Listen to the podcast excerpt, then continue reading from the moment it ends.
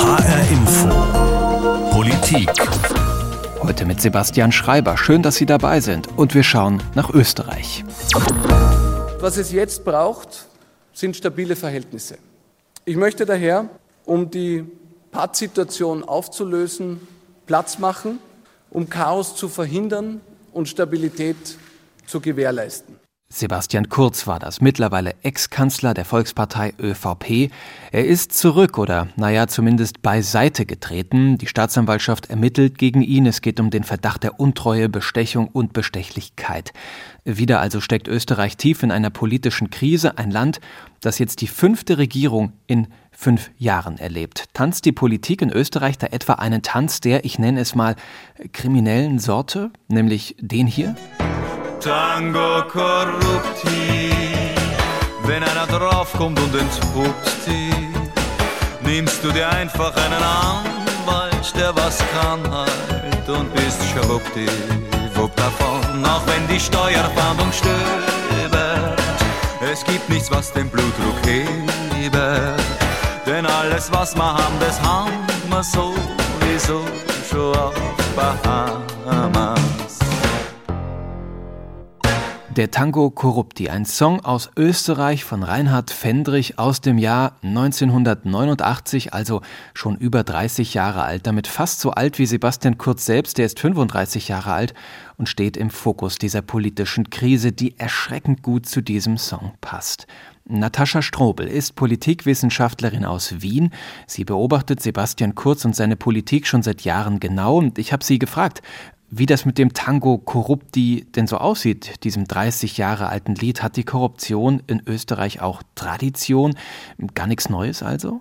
Man muss schon sagen, es gibt eine gewisse Tradition oder ein gewisses Hinnehmen, auch ein Teil der politischen Kultur, dass es so etwas wie Inseratenkorruption, man kann das Ding ja auch beim Namen nennen, gibt. Das läuft dann meistens so ab, dass bestimmte Boulevardzeitungen gegen, also wenn die Inserate kommen, dann gibt's gute Berichterstattung und wenn ein bisschen weniger Inserate gerade wieder kommen, dann schreibt man wieder ein bisschen schlechter und das ist so ein Hin und Her. Aber das ist natürlich so ein informelles Hin und Her, wo alle Seiten wissen, was von einem erwartet wird.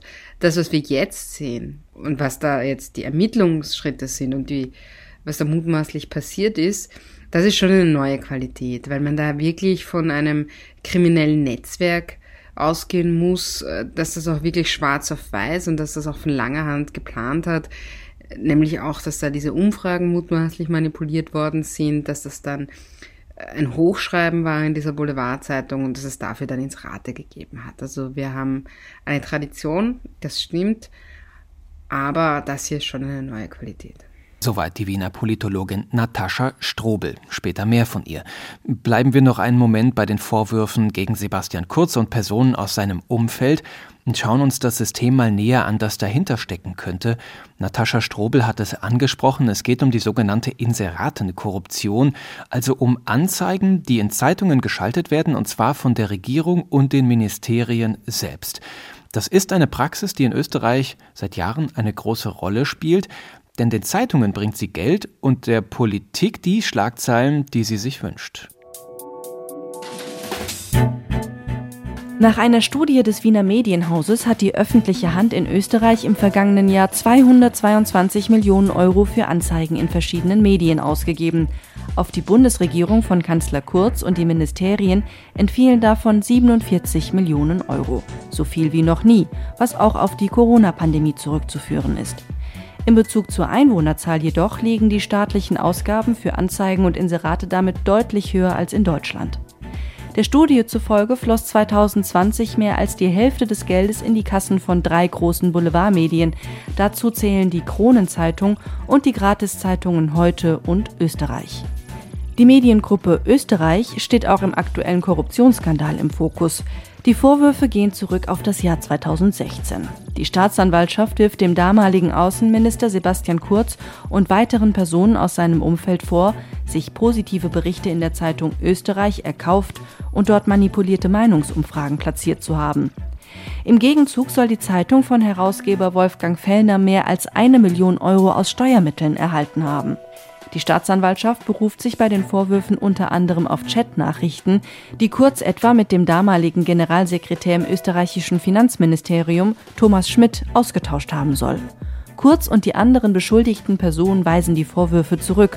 Für alle Beteiligten gilt die Unschuldsvermutung.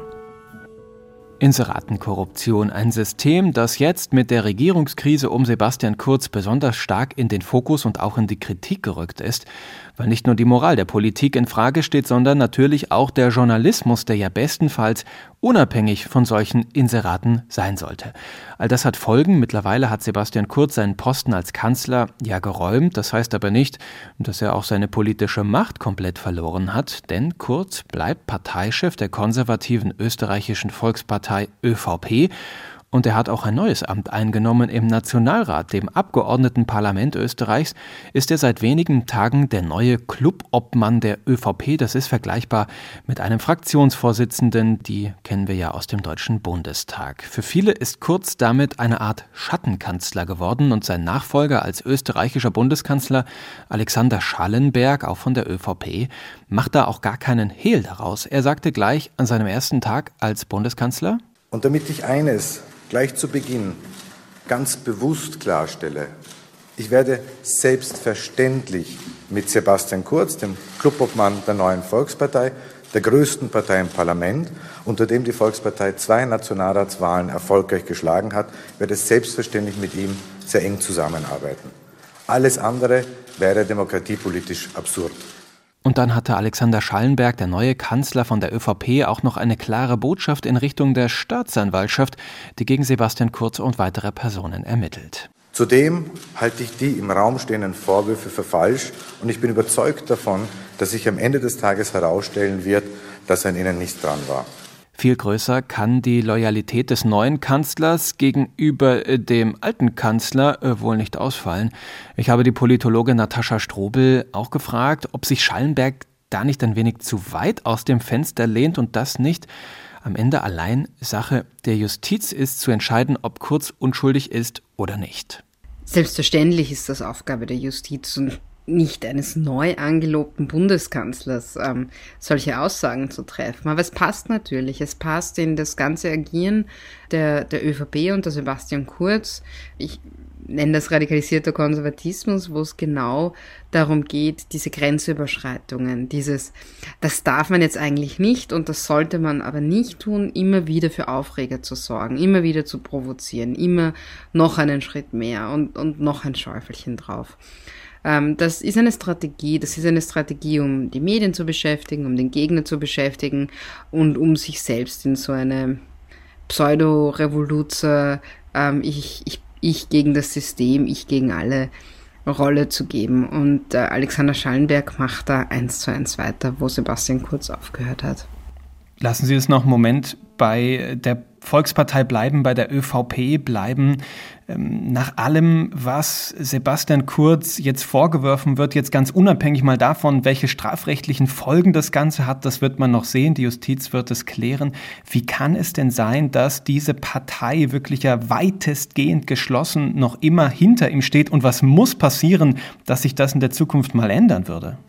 Es gibt diesen Satz von Donald Trump, wo er sagt, I could shoot somebody on Fifth Avenue. Also ich könnte jemanden auf der Fifth Avenue in New York erschießen und die Leute würden mich immer noch wählen. Und so ähnlich muss man sich das für Sebastian Kurz auch vorstellen. Diese, diese Parteien, so wie es die Republikaner unter Trump geworden sind, so wie es die ÖVP unter Kurz geworden sind, die haben sich wirklich ähm, Fans geschaffen. Also das sind nicht mehr nur Wählerinnen und nicht mehr nur Parteimitglieder, sondern es sind Fans. Und die Fans möchten die Person vorne, ihren Rockstar sehen und stehen zu ihm. Und da glaubt man dann auch die Anschuldigungen nicht, die irgendjemand von außen reinbringt. Also das mag bei Rockstars noch okay sein, aber im politischen Bereich ist das natürlich eine problematische Entwicklung. Ähm, die Frage ist, ob diese Bubble, ob diese Parallelwelt aufrechterhaltbar ist, denn wir sehen jetzt bei Sebastian Kurz doch schon jetzt ein Abrücken der Länderchefs, ähm, wo zumindest ein bisschen auf Distanz gegangen wird, aber der entscheidende Machtfaktor für Sebastian Kurz wird die Basis sein, diese fanatisierte Basis.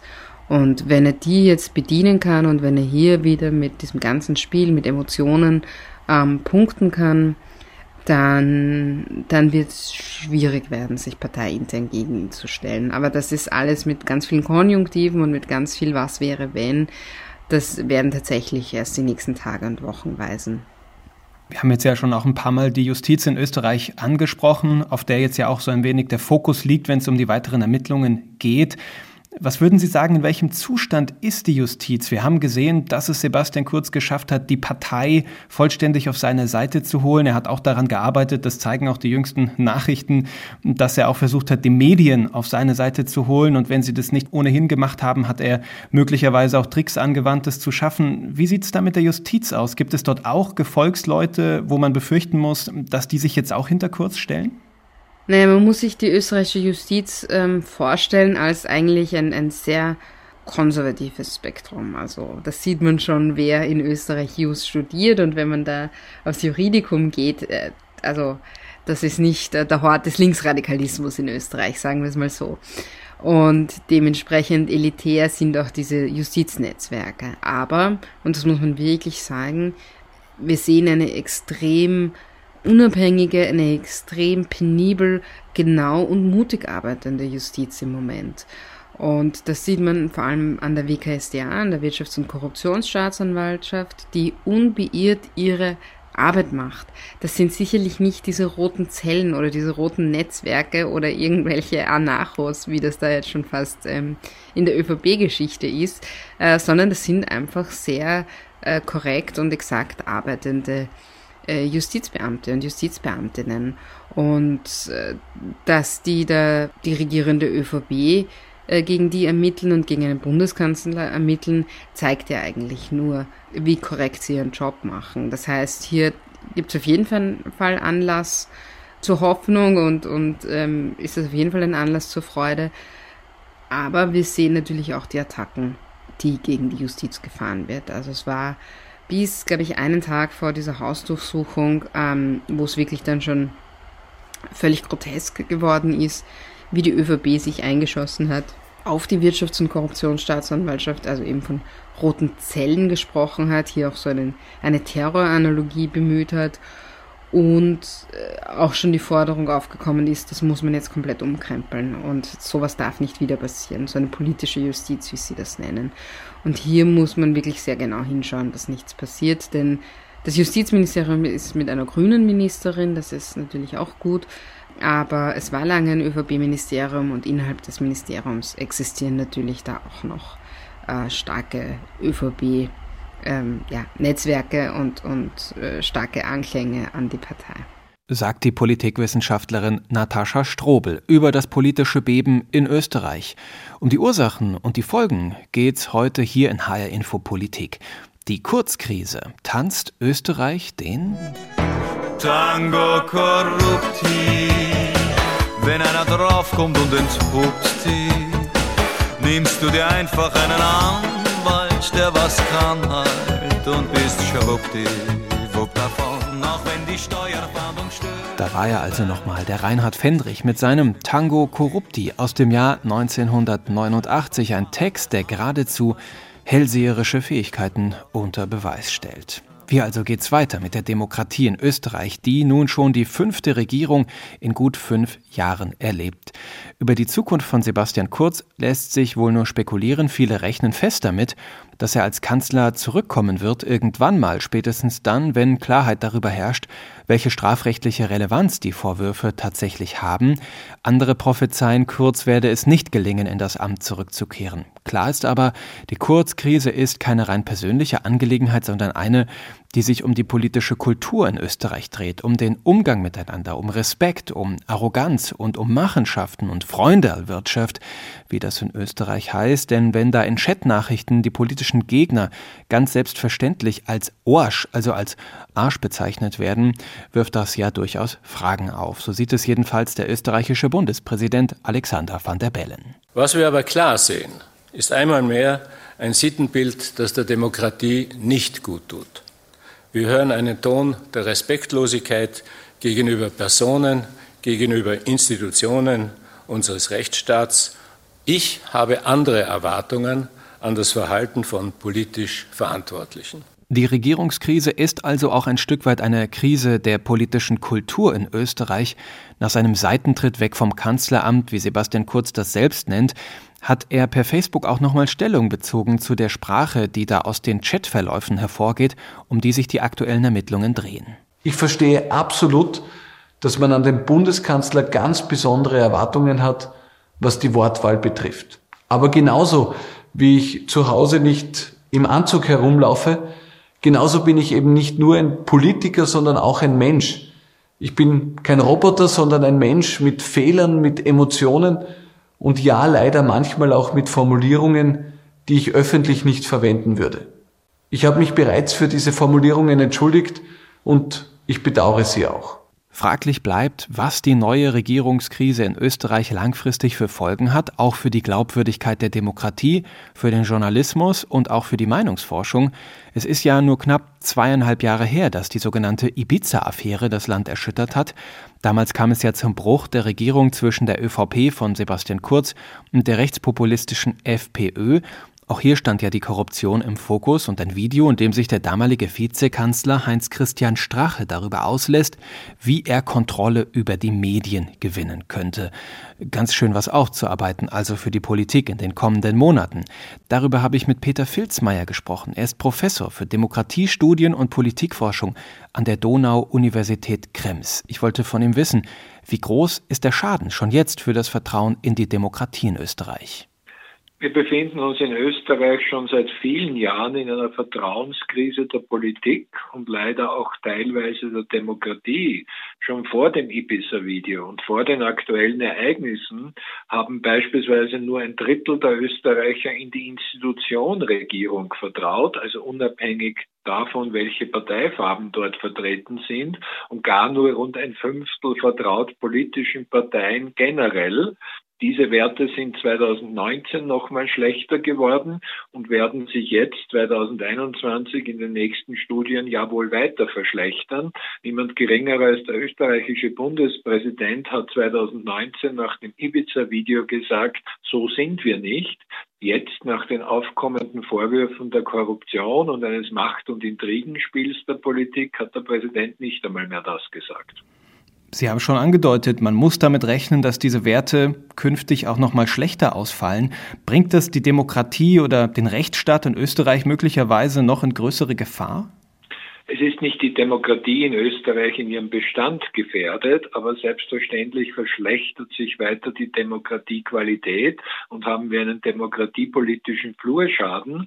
Wir merken das bereits indirekt, dass neue politische Akteure, die oft nur irgendwie anders sind, ohne es aber sich durch ein inhaltliches Programm auf, auszuzeichnen, aus dem Stand den Sprung in Volksvertretungen schaffen. Da gab es gute neue Gruppierungen. Es gab aber auch die des Milliardärs Frank Stronach, der einen vornehm formuliert skurrilen Auftritt im Wahlkämpfen lieferte. Das reichte aber vorübergehend für den Einzug in das Nationalrat, also unser Parlament, und auch in mehrere Landtage.